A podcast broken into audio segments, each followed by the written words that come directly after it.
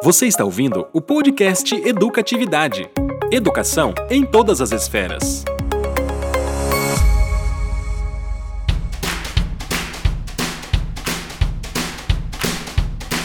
Uh, oi, pessoal, muito bom estar aqui com vocês. Eu sou Maiana e eu acredito muito que convergir propósitos é o que realmente dá sentido na vida da gente.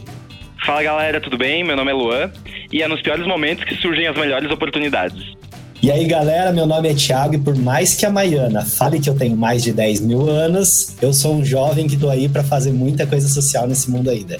Oi, pessoal, prazer. Meu nome é Maria Eugênia e espero te inspirar hoje para que você tire seu empreendimento social do papel. Fala, galera, aqui é o Felipe. Nem só do business a alma se alimenta.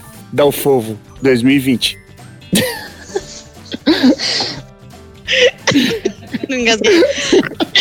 Ô, Thiago, arrepiou aí? Ai, arrepiar não arrepiou, mas eu engasguei.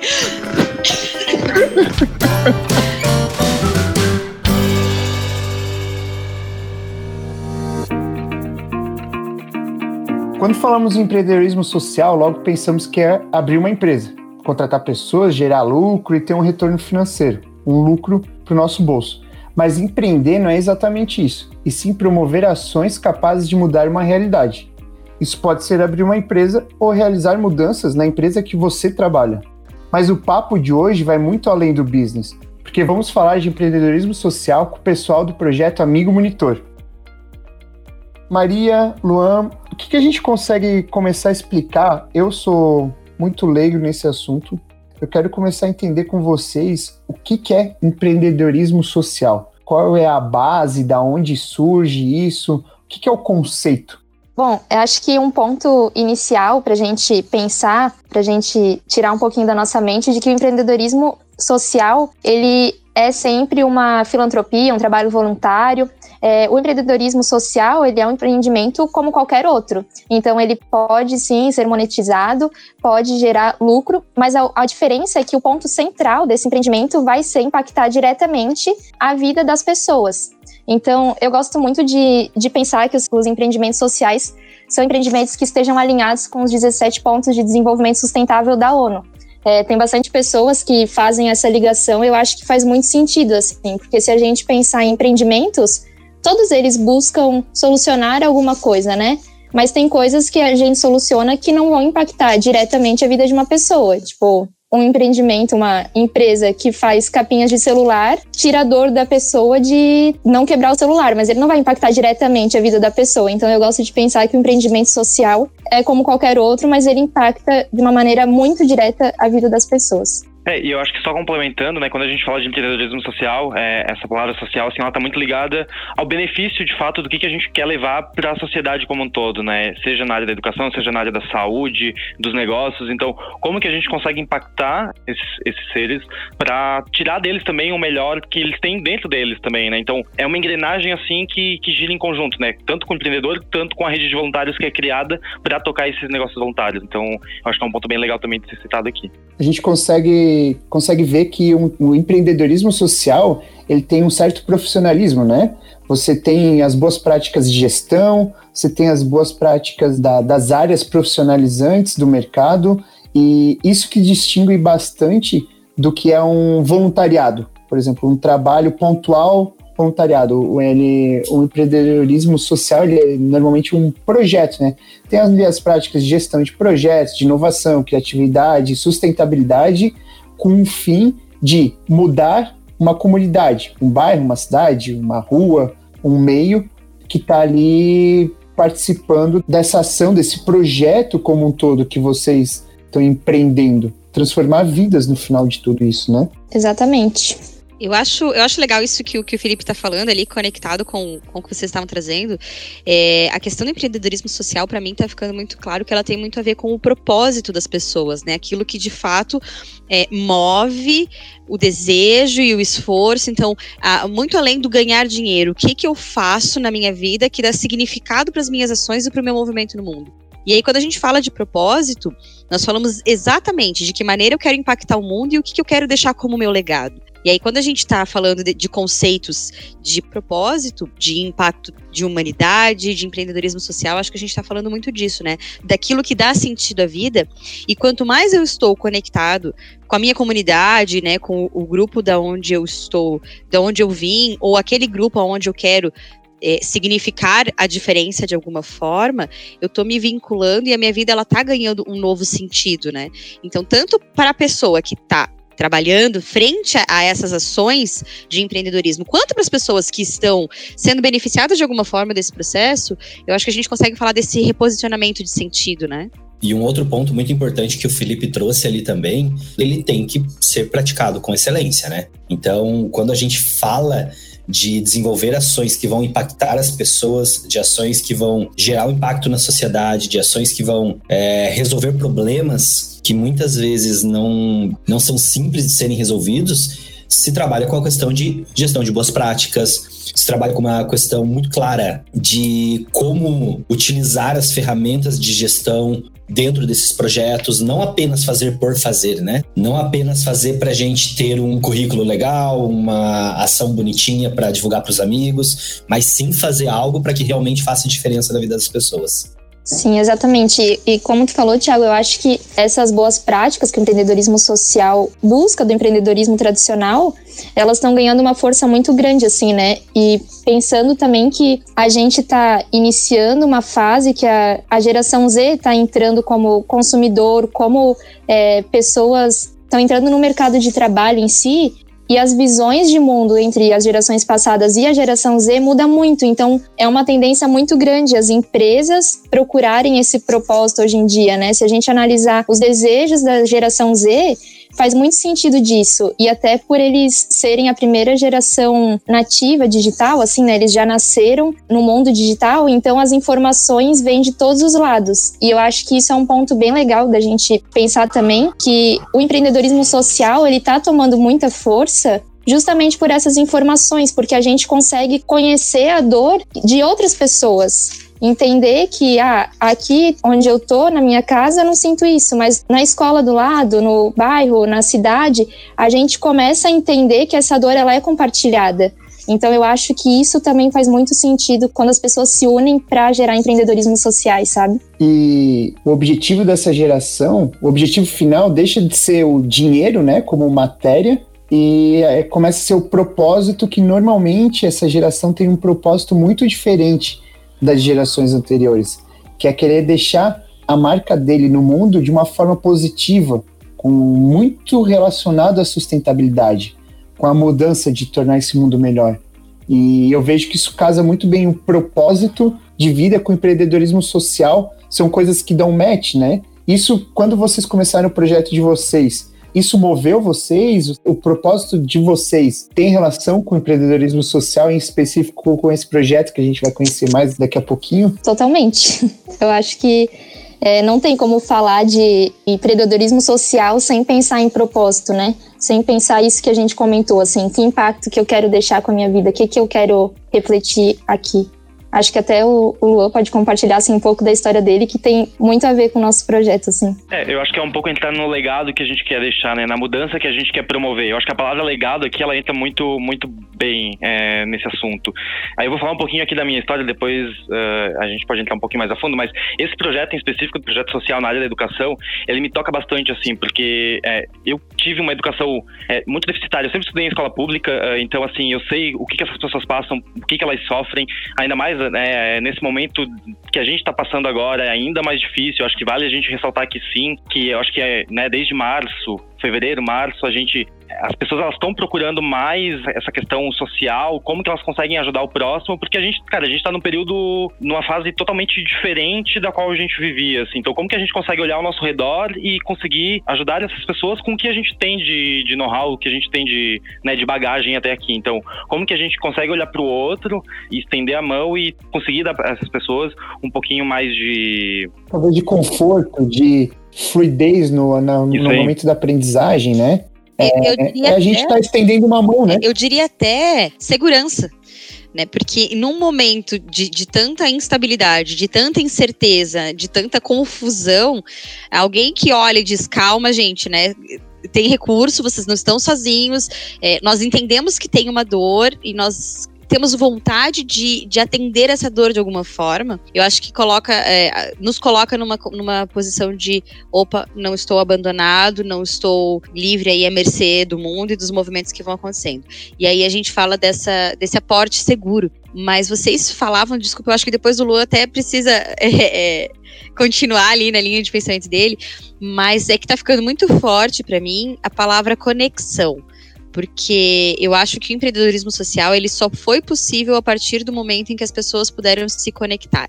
Então, a internet, né, os, as redes, as grandes redes, né, onde as pessoas puderam ir, se encontrando, encontrando nas suas dores e também se encontrando nas suas potências, a partir desse momento que a gente consegue olhar para o outro, exercitar a nossa empatia e a nossa humanidade e nos fazermos presentes de alguma forma diferente, né? É uma conectividade que nos permite a presença. A dor do outro, ela deixa de ser apenas uma história, um fantasma. Ela passa a ser algo que, que a gente consegue entender que existe e que está próximo e que nós, de alguma forma, temos condições de nos responsabilizarmos em promover algum tipo de mudança, né? E eu acho que continuando o que a Maiana falou, e até uma fala da Maria Eugênia, a questão das gerações, né? O grande tópico aí que a gente vê é que nós aqui estamos numa faixa etária, me incluo nessa, de jovens que tá, Maiana, tua cara não ajudou. Nossa, tu foi muito salvo pelo computador aqui. Jovens? Só pra vocês saberem, o Thiago, ele. A, a música do Raul Seixas, eu nasci há 10 mil anos atrás. E não tem nada neste mundo que eu não saiba demais. Ele fez para o Thiago. Né? O Thiago foi estagiário onde? Na Arca de Noé. então, continuando no meu pensamento, a gente vem de uma geração que gera uma transição entre gerações, né? Então que o dinheiro não é mais o, o grande foco das nossas ações. Sim, a gente gosta, né, do dinheiro. Quem não gosta? A gente precisa dele para viver e a gente busca de alguma forma sustentabilidade nas ações, que fazer por fazer também não é nenhum mérito, né? Ele tem que ter uma ação que vai gerar um, uma sustentabilidade nisso tudo, mas que a nossa geração ela vem muito forte e potencializada com a questão do, do coronavírus, da pandemia, do isolamento social. E aí a gente tem o acréscimo e a felicidade de ter a internet nessa história toda, né? Eu sou um apaixonado por tecnologias, amo tudo que tem a ver com o mundo digital, pesquiso, consumo. Gosto de falar que a tecnologia ela veio para facilitar a vida das pessoas. Então, a gente não não pode olhar para as tecnologias com um olhar ruim, e sim bom. Mas, ao mesmo tempo, a gente precisa entender que, ao olhar para a tecnologia com um olhar bom, a gente precisa pensar no próximo.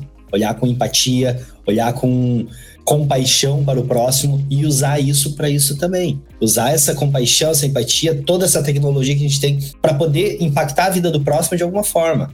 Eu participo de alguns projetos também e um deles eu estou sendo juiz voluntário num torneio de robótica e ele é todo online. É muito diferente isso pra gente. A gente fala de robótica, de desenvolvimento de tecnologia, tudo online. A gente tem que avaliar as equipes de forma totalmente digital e remota. Então é um, é um projeto muito diferente, mas ao mesmo tempo, quando a gente olha isso, são jovens que estão desenvolvendo soluções, jovens de 9 a 16 anos que estão desenvolvendo soluções para o enfrentamento do Covid. Então são mais de 200 equipes pelo Brasil fazendo isso. É uma forma de empreendedorismo digital que essa gurizada está fazendo com muita paixão, muito amor, muito empenho, usando a tecnologia, usando o mundo digital, e a maioria dos projetos tem a ver com o universo digital, e isso é muito legal, né, para mim, que sou apaixonado por tecnologia. Então, falar dessa questão toda que a Maiana levantou, da questão das gerações, me impacta muito por causa disso, que a gente vê que a gente tem a graça de viver esse momento, de, de ser os, os, trans, a, a, os elos de ligação entre as gerações que tem essa mudança de mindset, essa mudança de pensamento, mas ao mesmo tempo a gente tem a obrigação de fazer isso de uma forma muito profissional, de uma forma muito clara, muito muito empática, né, com o próximo.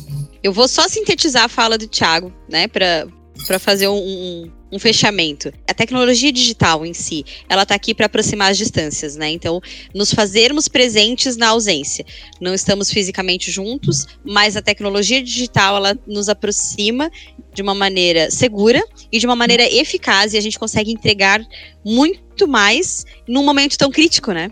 E acho, acho legal também que eu estava lendo um pouco sobre, enfim, as gerações e o uso da tecnologia. E como o Thiago falou, a gente está numa transição. Então, assim, a gente entende que a tecnologia está a nosso favor, mas quando tem que avaliar um campeonato inteiro de maneira digital, a gente pensa, meu, que loucura. Mas para essa nova geração, eles têm, têm muita dificuldade de distinguir o real do digital. Então, para eles é muito natural, sabe? É, manter equipes no digital. Na verdade, para o jovem, isso é muito simples, né? Para a gente que é difícil. Para o adolescente que viveu, nasceu digital. Exatamente. Então, é isso aí que é o ponto que eu quero entender um pouquinho mais de vocês do, do projeto. Esse desafio de engajar, porque a gente tem que engajar os voluntários, né? Que queiram participar e, e serem monitores para apoiar no projeto. E a gente tem que engajar as escolas e os alunos para receberem essa monitoria.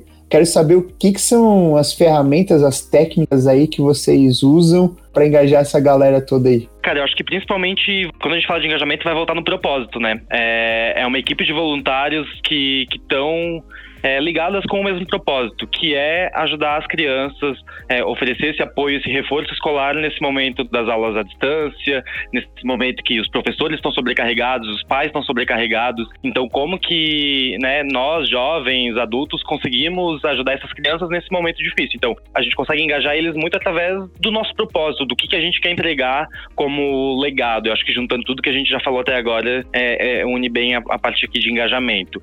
E também, eu acho que um outro ponto a ser citado aqui é a geração de conteúdo, né? Como que a gente consegue gerar conteúdos para engajar esse público? Então, é, valorizar a educação, a importância da educação, o porquê que isso vai fazer diferença para essa criança. Eu acho que esses são pontos bem legais da gente trazer e de também engajar tanto os responsáveis para colocar essas crianças nas monitorias, quanto os monitores a darem esse suporte, né, é, é, essa ajuda para as crianças. Então, é, tanto na parte de geração de conteúdo quanto de propósito, acho que são do, os dois exemplos mais clássicos aqui para o nosso projeto. Ô, Luan, olha só, tô falando aqui já me veio uma lembrança, porque nesse momento de pandemia a gente vai trabalhando muito forte a questão da saúde mental e da saúde emocional das pessoas, porque por ser um momento muito atípico, ninguém se preparou para uma situação como essa, as pessoas estão sofrendo muito emocionalmente, né? E uma das indicações que toda a literatura, enfim, toda a produção da ciência psicológica em relação ao enfrentamento positivo aí desse momento de Covid, é, uma das indicações é engajem-se em projetos sociais que tragam propósito, né, e que signifiquem esse momento tão difícil. Né, de que maneira a gente pode trazer esse momento de isolamento, de escassez social, para que isso seja uma potência, uma força, né? E aí vocês vêm com um projeto tão lindo, com um propósito tão grande, tão engrandecedor, que vem aqui também oferecer não só um suporte para essas crianças que estão em defasagem, mas também um espaço para essas pessoas que precisam cuidar da sua saúde emocional, da sua saúde mental, que tem essa energia para doar e para compartilhar, e agora elas conseguem encontrar espaços para fazer essa, né, essa entrega com essa fala aí da Maiana, falando de propósito, de engajamento, uh, vamos puxar um assunto aqui que eu quero também entender de vocês. Como é que vocês conseguiram se juntar para encontrar todas essas, essas pessoas com vontade de fazer esse empreendedorismo social, de, de unir as forças aí e trabalhar no único propósito? Como é que como é que foi o meio? Quem é que começou esse projeto? Quero entender um pouquinho mais disso de vocês. Porque a gente falou tanto até agora do projeto, do projeto, mas a gente não falou o que é o projeto, né? O pessoal que está aí ouvindo o podcast deve estar tá pensando, e aí, mas o que é esse negócio que eles estão falando? Bom, vou contar um pouquinho de como começou o projeto, então. Eu conhecia uma plataforma que é Covid Solutions, que o Lua vai falar um pouquinho mais, e sabia o que, que era essa plataforma, mas nunca tinha me cadastrado lá. Até que um dia eu tava estava conversando com algumas pessoas e escutei a, uma amiga da minha mãe dizendo que ela estava com muita dificuldade de fazer as atividades de casa com os filhos. Que estava muito difícil agora na pandemia, todo mundo em casa. e eu, conhecendo essa plataforma, eu pensei, meu, vou, eu, eu como sendo engenheira, acho que consigo ajudar crianças com questões de matemática. Então, eu peguei essa minha ideia de ajudar pessoas, assim, crianças, e joguei a ideia na, nessa plataforma que se chama Covid Solutions. E lá foi onde a gente realmente se uniu, assim, que montou o time. E acho que o Luan pode explicar melhor, porque ele trabalha diretamente na Covid Solutions.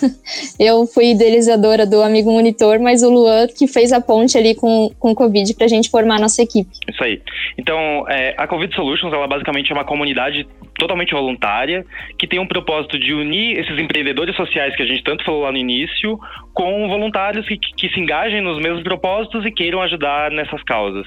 Então, a Maria Eugênia, né, ela teve essa ideia, é, e ela jogou lá na nossa plataforma e foi lá que a gente conseguiu dar todo o suporte necessário para ela para fazer essa ideia sair do papel, né? Conectando com o assunto digital que a gente comentou antes, cara, esse grupo eles conheciam totalmente online, as duas fundadoras, tanto a Marcela quanto a Maria Eugênia, elas não se conheciam antes dessa nossa plataforma. Então a nossa ideia é, é justamente conectar, sabe, sabe aquele negócio de conectar pessoas boas para fazer as ideias boas saírem do papel? Esse é nosso propósito, assim. Então, tem dado muito certo. Hoje a gente está com uma rede de 500 500 voluntários atuando em 16 projetos. Então a gente está com uma rede bem grande de projetos em diversas áreas. Esse especificamente o Amigo Monitor é o primeiro projeto que nasceu lá na área da educação. Então é, é, é outra causa assim que a gente tem abraçado e, e, tem dado muito resultado. Assim, tem sido muito legal estar junto com elas desde o início, dando todo esse suporte. Eu sou focal point do projeto dentro da comunidade de Covid Solutions. Então eu conecto o projeto uh, dentro da nossa comunidade oferecendo elas toda uma ajuda na parte de gestão, é, organização, como que a gente vai estruturar esse projeto.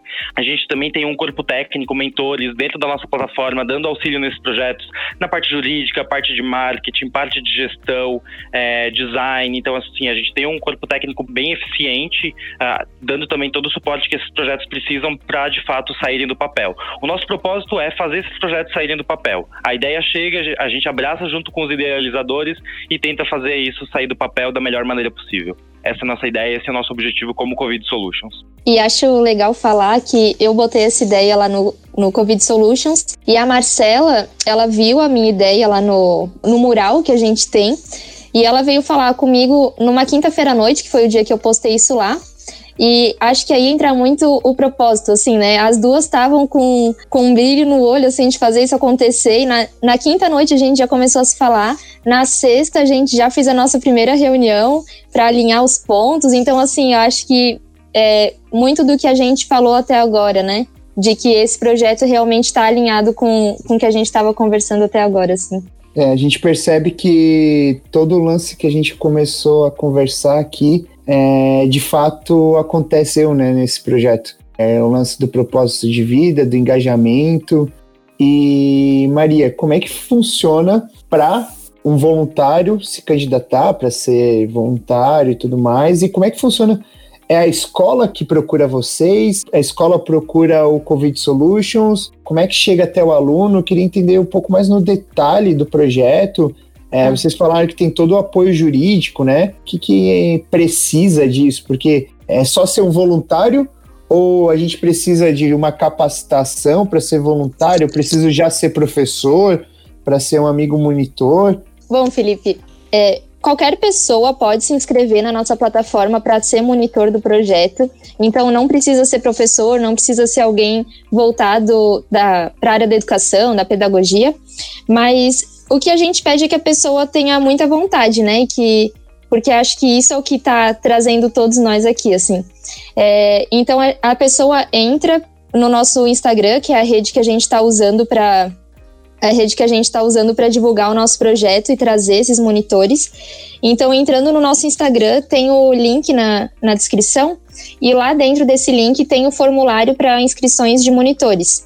Então, a pessoa se inscreve nesse formulário é, depois disso, a gente entra em contato com ela pelo e-mail que ela cadastrou.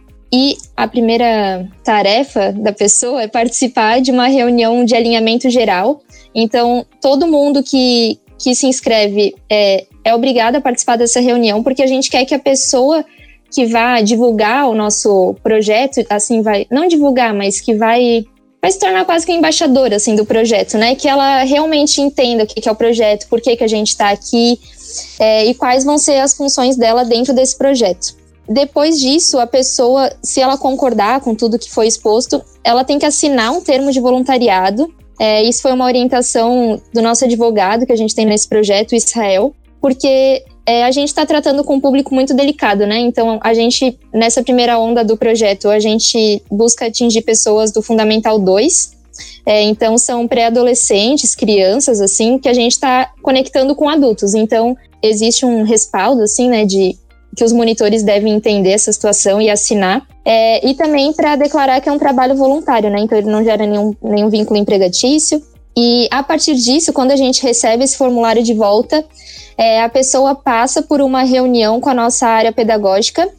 É, então a gente tem duas pessoas atualmente nessa frente com a gente, são pessoas que têm uma experiência muito grande, assim, já foram diretoras de escolas, é, são duas, duas pessoas aposentadas que têm uma vivência muito grande nisso e que dentro dessa reunião elas vão dar algumas dicas de boas práticas dentro da monitoria, principalmente pensando em quem nunca teve contato, né, com esse tipo de trabalho, assim. Então, dentro desse, dentro dessa reunião, esse é o objetivo.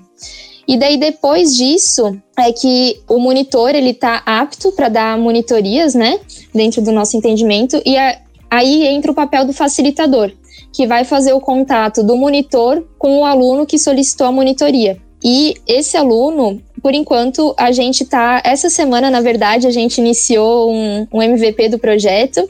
Então, ontem, que foi dia do aluno, a gente teve nossa primeira, primeira monitoria agendada. A gente ficou muito feliz com isso. E por enquanto, a gente está tá fechando essa parceria com essa escola, então a gente tá, tá testando o MVP só dentro dessa escola, uma escola de Joinville, e depois a gente vai expandir, vai divulgar, fazer parcerias com escolas, ir atrás deles. Mas esse é o processo, sim, o detalhe, o detalhe geral.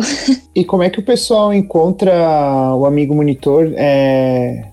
No Instagram é arroba Amigo Monitor? Isso, arroba Amigo Monitor, ou também pode entrar em contato por e-mail é, projetoamigomonitor.gmail.com.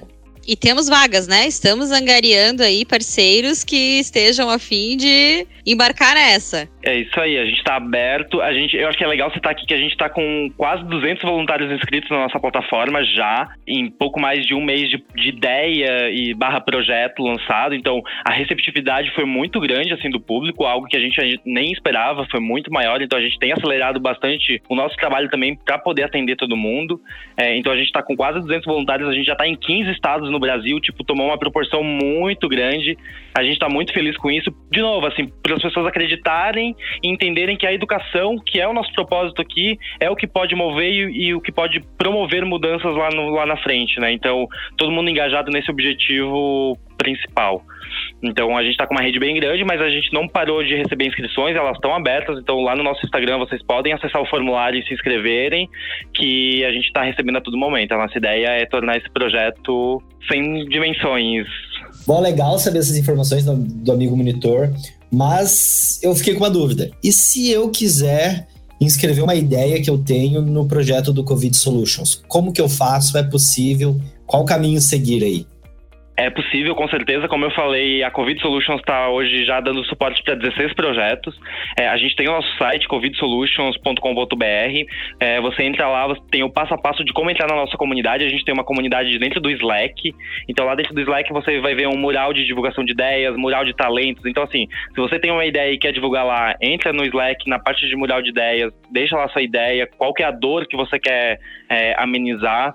Ou se você simplesmente ainda não tem uma ideia, mas quer ajudar voluntariamente algum projeto, entra lá no nosso mural de talentos, é, se inscreve, coloca lá, né, escreve um pouquinho sobre você, que a partir do momento que tiverem projetos precisando de voluntários, a gente vai entrar em contato. É isso que a gente tem feito com os projetos que estão chegando. Eu acredito que a conexão de pessoas, né, a rede de pessoas que a gente consegue atrair dentro da Covid Solutions é o nosso principal diferencial frente a aceleradoras, enfim, de projetos sociais. Eu acho que a gente promove uma acessibilidade muito mais fácil, porque tem muitas aceleradoras de projetos sociais no mercado, se vocês forem procurar e verem, mas a maioria delas tem que passar por um edital, então aí vai ter a seleção desses projetos. No nosso não, a pessoa simplesmente tem uma ideia, é uma ideia boa, coloca lá no nosso, no nosso mural que a gente vai estar tá abraçando esse projeto e vai estar tá fazendo isso acontecer. A gente está recebendo a todo momento projetos, ideias, é, voluntários, é só entrar na nossa comunidade que que com certeza vai ser super bem-vindo. E tem uma outra parte aqui que é legal falar também, né? Entrando também no assunto empreendedorismo social, a gente tem tentado engajar os nossos voluntários através de capacitações, treinamentos. Então, isso a gente também trouxe dentro da Covid Solutions como um dos nossos propósitos, capacitar também os voluntários. Então, a gente tem feito semanalmente rodas de conversa sobre determinados assuntos, é, módulos de capacitação, para a gente estar, tá, tá, de fato, fazendo tanto as pessoas que estão recebendo o nosso voluntariado crescerem, mas também nós, como voluntários, como que a gente consegue, né, melhorar cada dia mais, enfim, se aperfeiçoar. Cara, isso que vocês estão falando aí, de, é, essa conexão de talentos, esse cuidado também com o voluntário que está se disponibilizando, que está se lançando nessa possibilidade, é, isso para mim, falamos da questão da, da, transição ali dos grupos geracionais e o quanto viver essa transformação nos coloca nessa condição de elos. Né, dentro de toda essa transformação. E para mim está muito claro que, é, que esse campo que está se criando nessa condição ele muito mais do que estimular o, o desenvolvimento de novas habilidades socioemocionais, é, ele está sendo aqui um terreno muito fértil para as novas profissões do futuro. Né? Então a gente vê aqui que, que existem sementes ricas de novos fazeres, de novos encontros que estão entendendo dores e que estão se mobilizando para sanar essas dores. Isso, para mim, é o surgimento aí dessas profissões do futuro. E aí vocês estão bem na vanguarda desse movimento. Isso é lindo, né? Isso é um, isso é um grande brilho. Parabéns por essa iniciativa. Parabéns às pessoas que se envolvem.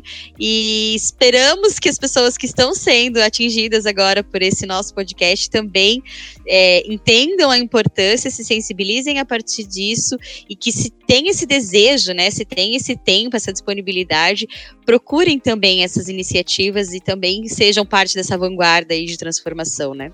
Muito massa, Mai. E pensando, pensar nisso, né? Quero saber aí da Maria, do Luan e da equipe, o que que vocês acham, vocês veem do futuro do projeto, porque não necessariamente é uma ação que precisa terminar, um projeto que precisa terminar quando voltarem as aulas presenciais, né? É algo que pode ir muito além.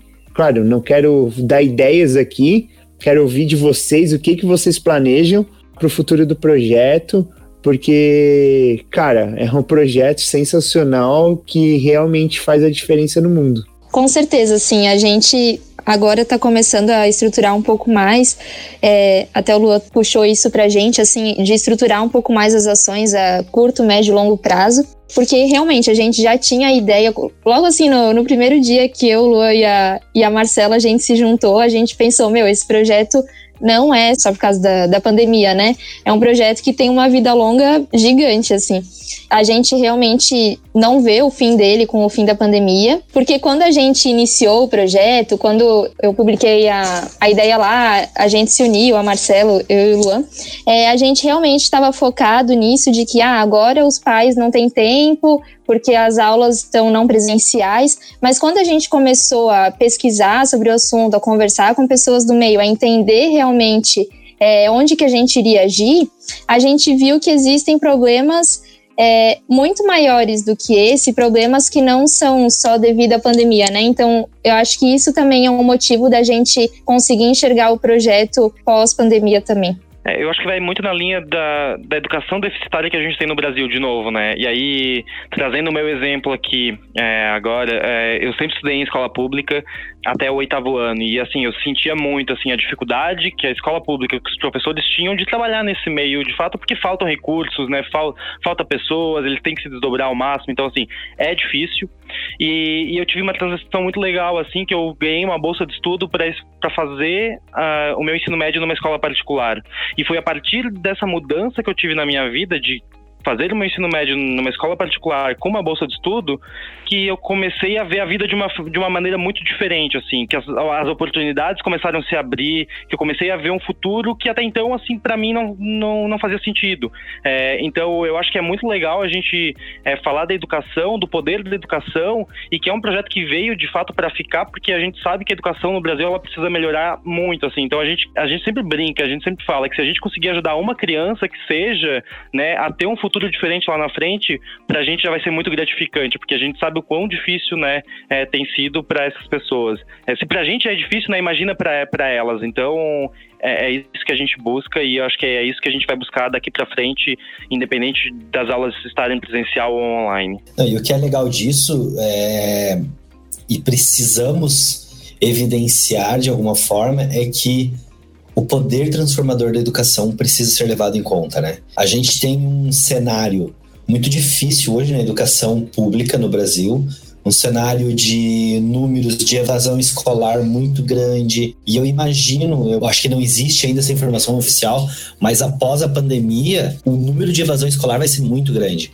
Então, o que a gente puder fazer de alguma forma nesse momento para mitigar, para diminuir, para reduzir esse impacto da pandemia na educação desses jovens, que muitas vezes não têm uma visão de futuro, não têm uma menor estrutura para vislumbrar um futuro, não é nem um futuro melhor, não vislumbra nenhum futuro. Então, assim, o que a gente puder fazer para isso acontecer, e eu imagino que a comunidade para receber isso é gigante, a gente vai conseguir fazer um impacto gigante na sociedade aí no futuro do nosso país, disso que a gente acredita tanto, né? Em mudar o país que a gente vive, em mudar essa sociedade que a gente vive, em transformar os princípios e conceitos das pessoas a partir das nossas ações. Então, acho que isso tem que ser muito claro, muito evidente. E aí, o convite para as pessoas que têm essa paixão, né, dentro delas, essas pessoas que têm esse, esse ímpeto e não querem apenas a brincadeira que a gente fez ali no, que eu acabei fazendo ali no início de eu tenho só um título bonitinho para pôr no LinkedIn, né? Não, eu tô aqui realmente fazer uma mudança na sociedade e eu quero fazer isso, eu quero viver isso. E aí eu falo tranquilamente que todos nós aqui atuamos em alguma forma, em algum projeto. A Maiana também é voluntária ali nos projetos dos torneios. Eu também tenho essa atuação, o Felipe em outros projetos. Então, assim, isso tudo nos move e a educação, de forma geral, nos liga e nos faz ter essa paixão. Isso é muito legal, é muito bonito, é muito motivador viver isso, né? E saber que eu vivo isso me faz muito feliz, porque eu sei que eu estou construindo um futuro melhor para a sociedade que a gente está inclusa, né? Tiago, isso que uma coisa muito legal Thiago. que ficou presente na tua fala é a questão de que a mudança ela não está no outro, ela não está na política pública, ela não está apenas no governo e na nossa cobrança que deve existir, né? A gente não deve deixar de, de, de cobrar, de, né, de de promover um posicionamento. Mas a mudança ela tá, ela está em nós. O quanto nós, é, o quanto nos incomoda e nós queremos de fato é, promover uma mudança de verdade. E aí às vezes a gente quer fazer algo, a gente quer é, ser a mudança, porém não encontra os meios para fazer isso. E aí, cara, vai surgindo uma. É, surgem iniciativas dessas que fazem sentido, que atendem dores, porque quando a gente fala em Brasil, a primeira coisa que vem, a educação não, não presta no Brasil. E a gente só tá desse jeito porque a educação não tem jeito. Então, o que, que a gente pode fazer? Só reclamar não muda nada. O que, que nós podemos de fato fazer para que daqui para frente seja diferente? Qual que é a nossa parcela de responsabilidade? E aí, quando a gente toma partido dessa nossa parcela, consciência, e aí nós vamos de fato executar algo a partir disso, é aí que a gente está exercendo também a nossa cidadania. E quando a gente exerce a nossa cidadania e uma criança ela é impactada por isso, ela entende que vale a pena também exercer a cidadania dela e multiplicar essas ações e, e, esse desejo de ser mais, né? De ser diferente, de ser algo que alguém que vai impactar. É um efeito dominó gigante, assim, né? E até estava assistindo uma palestra, um TEDx esses dias, sobre uma pessoa que ela grava vídeos sobre empreendedorismo social. Então, é, ela falou que o, os resultados, os feedbacks que ela tinha, era muito positivo, assim. As pessoas chegavam nela e falavam: que que eu, por onde que eu começo? E ela, ela dizia que ela sempre respondia assim: começa achando algo que te faz sentir vivo, porque o mundo precisa de pessoas que se sintam vivas, porque essas pessoas vão fazer a mudança. E agora, assim, até esses dias falando com, com o Luan, com a Marcela, eu pensei sobre isso, assim, de que a gente tá se sentindo muito vivos, assim, é um trabalho voluntário, a gente tá trabalhando em dois turnos todos os dias, porque realmente é uma gestão muito grande assim do projeto, né? Que nem a gente falou no começo, não é algo esporádico, ele realmente tem uma gestão, leva tempo. Mas assim, é algo que dá tanto prazer, que faz a gente se sentir tão vivos que a gente quer continuar isso o máximo que a gente conseguir, sabe? No melhor que a gente puder entregar. Apesar de ser social e em grande parte das situações ser voluntário, não é fazer sem comprometimento, sem entrega, sem amor, sem paixão, né? É bem pelo contrário, é por ser assim que tem que existir mais paixão, mais, mais responsabilidade, porque disso eu tô gerando um impacto na sociedade muito grande. Eu acho que o Luan e a Maria Eugênia pode ajudar a gente a falar como nós podemos nos inspirar, né? O que, que pode servir de inspiração para a gente entender um pouquinho do, desse cenário do empreendedorismo social, quem tem curiosidade de estudar, de entender qual é o caminho a ser seguido? Bom, eu, eu trago aqui para vocês. Gosto muito do Instituto Capitalismo Consciente Brasil. É, conheci eles em 2017. Realmente foram eles assim que que despertaram em mim essa, esse conhecimento de mesclar a parte social com empreendimento. Assim, para mim, eu sempre participei de voluntariado desde os meus 15 anos, mas eu não tinha essa essa realidade de que eu poderia achar empresas que, que tivessem esse mesmo ideal de, de vida, de propósito, né? Então eu gosto muito de, de seguir o blog do Capitalismo Consciente Brasil e queria também deixar um outro, uma outra inspiração. É, eu acho que é escolham bem as pessoas, né? Tenham boas pessoas do teu lado. Eu acho que isso realmente é o que vai fazer diferença no final, assim. É, até sobre o, o, o amigo monitor, a gente está começando a colher os frutos disso diretamente com os alunos, mas assim, se nada der certo, ficaram as, as amizades, as pessoas que a gente conheceu nesse projeto, sabe? Então eu acho que saber escolher as pessoas que estão do teu lado é o que realmente vai fazer a diferença. É, e aí acho que pegando o gancho também de pessoas, o que eu ia trazer aqui era realmente isso de conexão de pessoas, é, que é onde a minha indicação aqui hoje é a Covid Solutions. Eu acho que se alguém tiver alguma ideia, se alguém tiver algum, né, algum desejo, porque isso pode estar lá no fundo, né, da, do coração, no fundo da alma dessa pessoa, é, e ela acha que isso não pode dar certo, mas, meu, tira isso pra fora, compartilha com outras pessoas. Foi o que aconteceu com a, com a Maria Eugênia, foi o que aconteceu com outras pessoas, e, e de fato, assim, a conexão entre pessoas, não só dentro da Covid Solutions, né, mas essa, essa conexão de pessoas que a gente busca é o que de fato move a gente para estar tá entrando nesse assunto de empreendedorismo social, de estar tá fazendo a diferença uh, na vida da, das pessoas.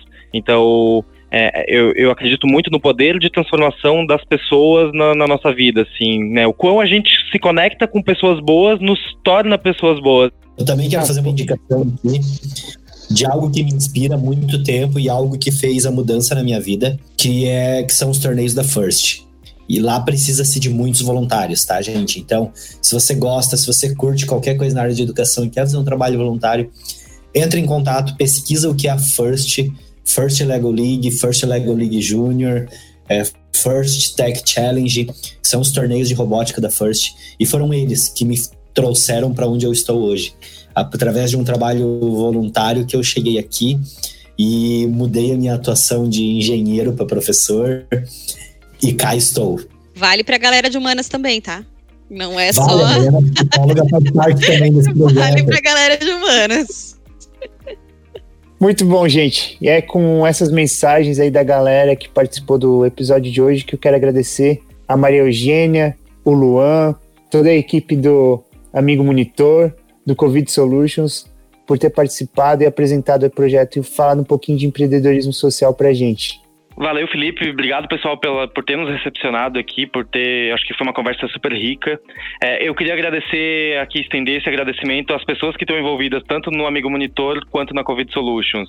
É, eu acho que sem eles, né, por trás de tudo isso, nada, nada estaria acontecendo. Então, é muito importante ressaltar a importância dessas pessoas, das equipes que a gente tem formado, tanto na Covid Solutions quanto no Amigo Monitor, para estarem junto com a gente fazendo isso acontecer. Então, eu quero estender esse agradecimento até eles, porque são partes é, essenciais dessa nossa engrenagem. Muito bom. Seja um amigo monitor. Valeu, até Valeu, o próximo galera. episódio. Show de bola, é isso aí, galera. Até a próxima.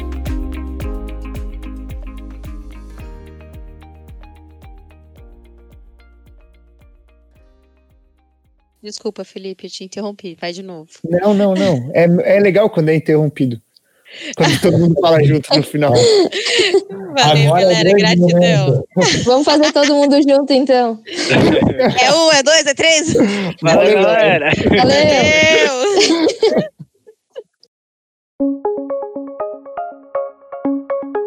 Este podcast foi editado por Nossa Voz, produtora de áudio.